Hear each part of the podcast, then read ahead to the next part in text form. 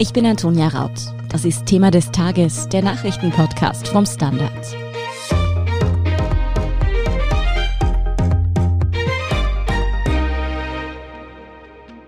Die Temperaturen steigen und steigen. In vielen Teilen Österreich hat es schon weit über 30 Grad.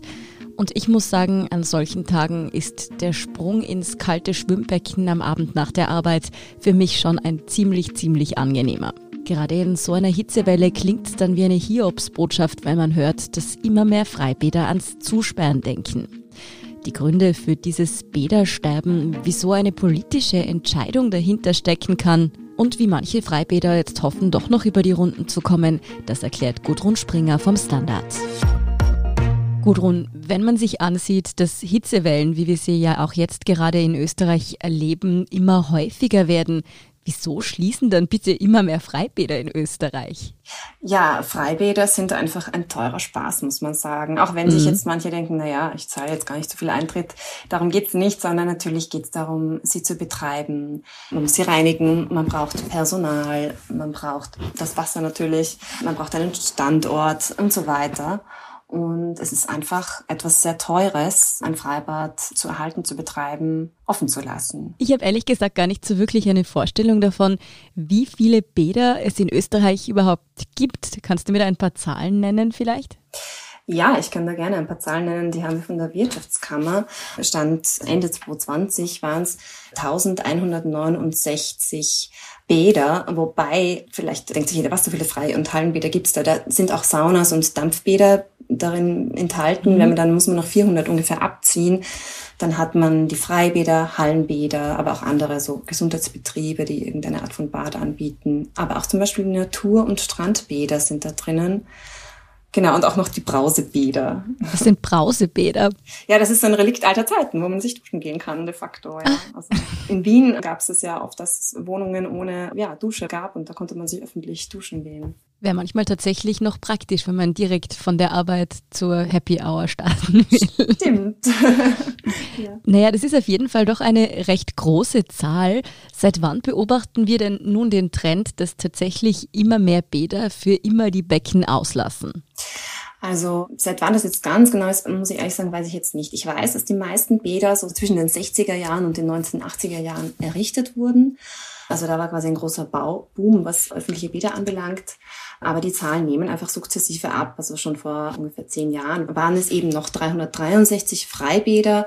Diese Zahl ist jetzt bei 331. Also es sind einfach schon über 30 weniger. Nur bei den Freibädern, davon reden wir jetzt. Und bei den anderen Bädern sinken die Zahlen auch? Bei den anderen Bädern sinken die Zahlen auch. Also ich habe jetzt zum Beispiel von 2018 die Zahlen, wo sich nur über zwei Jahre was geändert hat. Auch da sieht man, zum Beispiel bei den Hallenbädern waren es 150, das sind es jetzt um acht weniger. Und das sind innerhalb von nur zwei Jahren. Oder bei den Natur- und Strandbädern, da waren es 2018 noch 127 und das sind jetzt 95. Also ganz deutlich ein Rückgang. Also die Möglichkeiten, sich überhaupt zu erfrischen, die werden wirklich immer weniger. Gibt es denn keine Subventionen von Seiten der Länder oder des Bundes, wenn es tatsächlich einfach eine Geldfrage ist, warum da immer mehr zusperren müssen? Ja, es gibt Subventionen. Also es ist so, dass Gemeinden oft, eben weil jetzt diese Bäder einfach schon in die Jahre gekommen sind, ich habe vorher gesagt, sie sind so zwischen den 60er und 80er Jahren des vorigen Jahrhunderts mhm. errichtet worden, viele. Die sind natürlich dazwischen saniert worden. Man muss ja dauernd ein Bad sanieren, man kann das ja nicht einfach so lassen, man muss ja alles immer in Schuss halten. Aber eben, es ist vieles von diesen Einrichtungen jetzt einfach wirklich general sanierungsbedürftig oder muss ganz, ganz neu gebaut werden. Und gerade eben, wenn es darum geht, sie neu zu bauen oder zu sanieren, gibt es oft Gelder von Seiten des Landes. Also zum Beispiel, ich habe gesprochen mit dem Bürgermeister von Gröbming in der Steiermark. Dort gab es ein Freibad, das dann 2009 war das, glaube ich, so ein Bad mit einem Wellnessbereich und einfach einem viel moderneren Bad eigentlich neu gebaut wurde.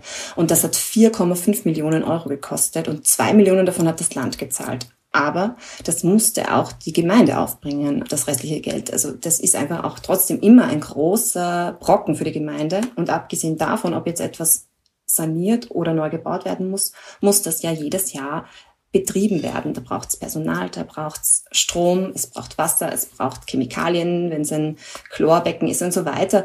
Und das alleine verschlingt in einem Ort, wie zum Beispiel in Reichenau habe ich mit dem Bürgermeister gesprochen, im Ortsteil Edlach gibt es ein Bad, das kostet einfach im Jahr 10.000, 15.000 Euro, noch ohne Personalkosten. Ja, und gerade wenn es dann Gemeindeabgaben und Steuergeld sind, die in solche Einrichtungen fließen, dann gäbe es bestimmt auch Menschen, die finden, dass dieses Geld in anderen Dingen besser investiert wäre, als jetzt zum Beispiel eben in einem Schwimmbad. Was spricht denn dafür, dass Gemeinden und Länder Freibäder erhalten und subventionieren? Ja, ich denke, was dafür spricht, ist, es geht ja auch darum, wie gut ist so ein Bad erreichbar. Und gerade Jugendliche und Kinder, also Kinder, die vielleicht auch nicht mehr die Begleitung von Erwachsenen brauchen oder eben mit der Oma, die vielleicht kein Auto hat, ins Bad gehen wollen. Also auch ältere Menschen sind oft nicht so gut mobil. Mit den öffentlichen Verkehrsmitteln sind auch weder natürlich erreichbar, aber gerade wenn wir von Ausdünnung des ländlichen Bereichs sprechen, dann ist es natürlich so, dass auch die öffentlichen Verkehrsmittel oft nicht mehr so super anbinden an ein Bad. Also geht es darum, kann man das fußläufig erreichen, kann man das mit dem Rad erreichen, können das eben Kinder gut erreichen, aber auch ältere Menschen. Und ich glaube, darum geht's, ob die Politik sich dafür entscheidet und ob man das Geld dafür in die Hand nehmen kann, dass man sagt, wir wollen einfach wirklich ein so nahes Bad erhalten. Ein Freibad zu erhalten kann also durchaus eine politische Entscheidung sein. Wir sind gleich wieder da und sprechen darüber, wie man den Bäder in Zukunft trotzdem vorm Zusperren bewahren könnte. Guten Tag, mein Name ist Oskar Bonner. Wenn man in stürmischen Zeiten ein wenig ins Wanken gerät, den eigenen Weg aus den Augen und die Orientierung verliert, dann ist es sehr hilfreich, wenn man etwas hat, woran man sich anhalten kann. Der Standard, der Haltung gewidmet. Jetzt gratis testen auf Abo der Standard AT. Wir sind wieder da mit der Frage, wieso so viele Freibäder zusperren müssen. Und Gudrun, hat das denn womöglich auch was mit der Nachfrage zu tun? Also gehen weniger Menschen ins Freibad als früher? Also ich kann natürlich jetzt nicht für jede Gemeinde sprechen. Es hängt sicherlich auch davon ab, wie sich dort die Bevölkerungsstruktur entwickelt.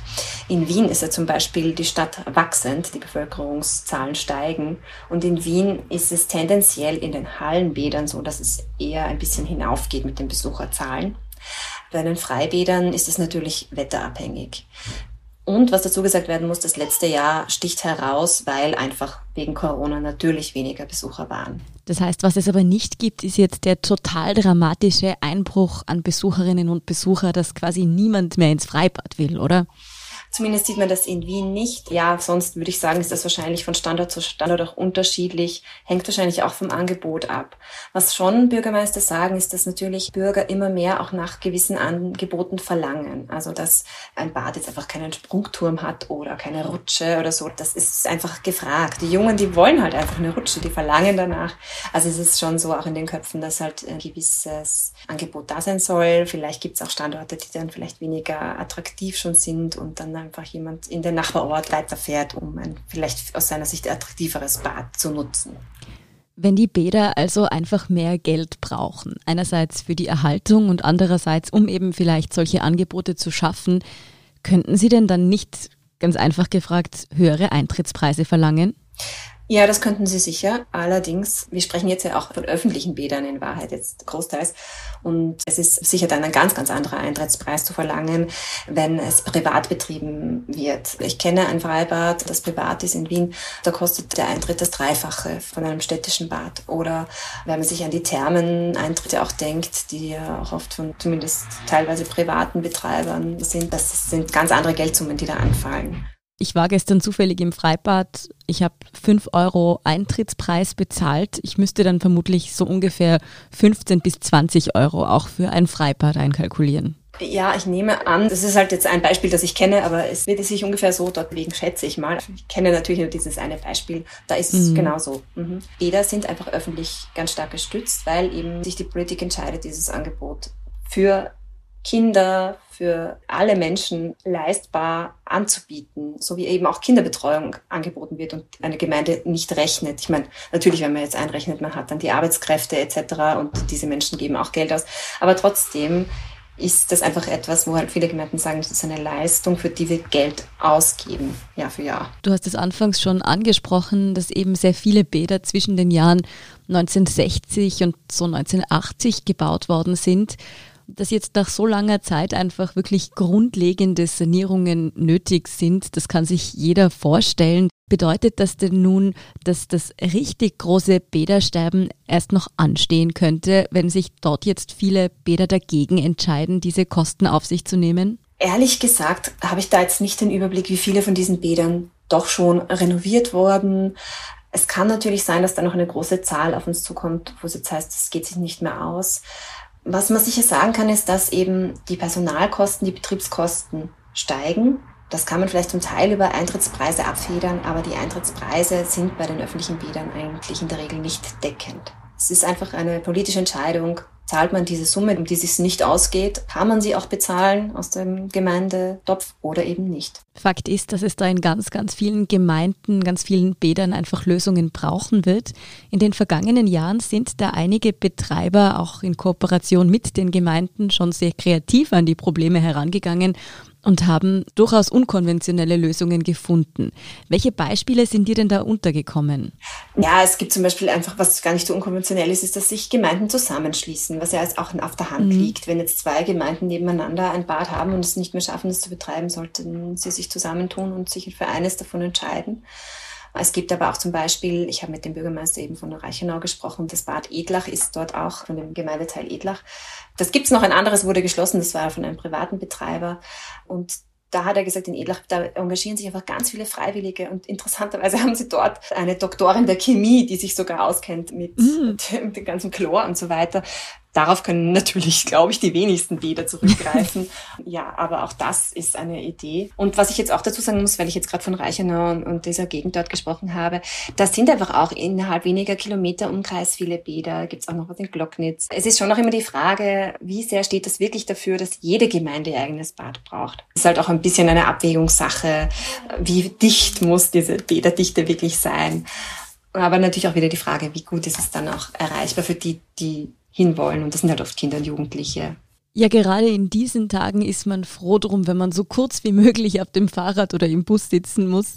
Bleibt also zu hoffen, dass uns so viele Bäder wie möglich erhalten bleiben. Vielen Dank für diese Einblicke, Gudrun Springer. Sehr gerne. Wir sind gleich zurück. Guten Tag, mein Name ist Oskar Bronner. Um Ihre Haltung zu trainieren, brauchen Sie keine Turnschuhe, keine Gewichte, sondern nur Ihren Kopf. Üben Sie zum Beispiel jeden Tag über den Tellerrand zu schauen. Das geht sogar im Sitzen. Am besten mit dem Standard.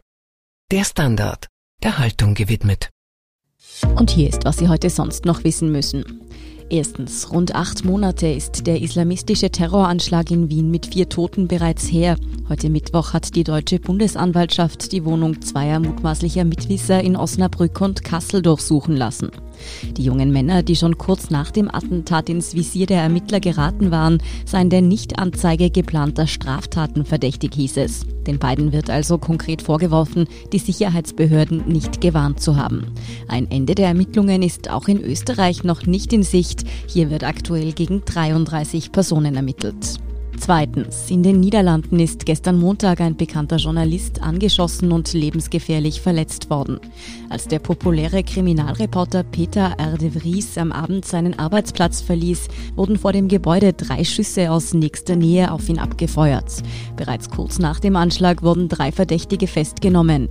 De Vries nimmt in seiner Berichterstattung immer wieder das organisierte Verbrechen ins Visier. Mitglieder dieses Milieus könnten auch hinter dem Mordversuch stecken. Die Erschütterung in den Niederlanden Niederlanden über das Attentat ist groß.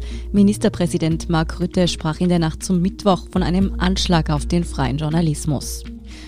Und drittens, die italienische Nationalmannschaft steht im Finale der Fußball-Europameisterschaft. Spanien unterlag im Halbfinale knapp im Elfmeterschießen. Der Endstand lautete 4 zu 2. Gegen wen die Italiener am Sonntag im Wembley-Stadion auflaufen, das entscheidet sich heute Mittwoch um 21 Uhr. Auch bereits in London trifft England auf Dänemark. Die englische Nationalelf geht als Favorit in das Match. Wobei die Dänen in den vergangenen Spielen bereits mehrfach bewiesen haben, dass sie jedem Team in diesem Turnier gefährlich werden könnten. Mehr zu diesem spannenden Match und natürlich auch die aktuellsten Nachrichten zum weiteren Weltgeschehen finden Sie wie immer auf der Standard.at. Um keine Folge von Thema des Tages zu verpassen, abonnieren Sie uns bei Apple Podcast oder Spotify. Helfen können Sie uns mit einer 5-Sterne-Bewertung und wenn Sie uns über Apple Podcasts hören, neuerdings auch mit einem Der Standard Podcast Premium Abonnement. Für 3,99 Euro im Monat können Sie direkt unsere Arbeit unterstützen und Sie hören alle aktuellen und künftigen Folgen von Thema des Tages und von unserem Schwester-Podcast Besser Leben ohne Werbung. Dazu suchen Sie einfach in der Apple Podcast App unseren Kanal der Standard und schließen dort dann ein der Standard Podcast Premium Abo ab. Wenn Ihnen unsere Arbeit gefällt, dann schreiben Sie uns gerne eine nette Rezension. Auch Verbesserungsvorschläge und Themenideen sind immer herzlich willkommen. Gerne einfach an podcast.derstandard.at. Danke für Ihre Unterstützung. Ich bin Antonia Raut. Baba und bis zum nächsten Mal.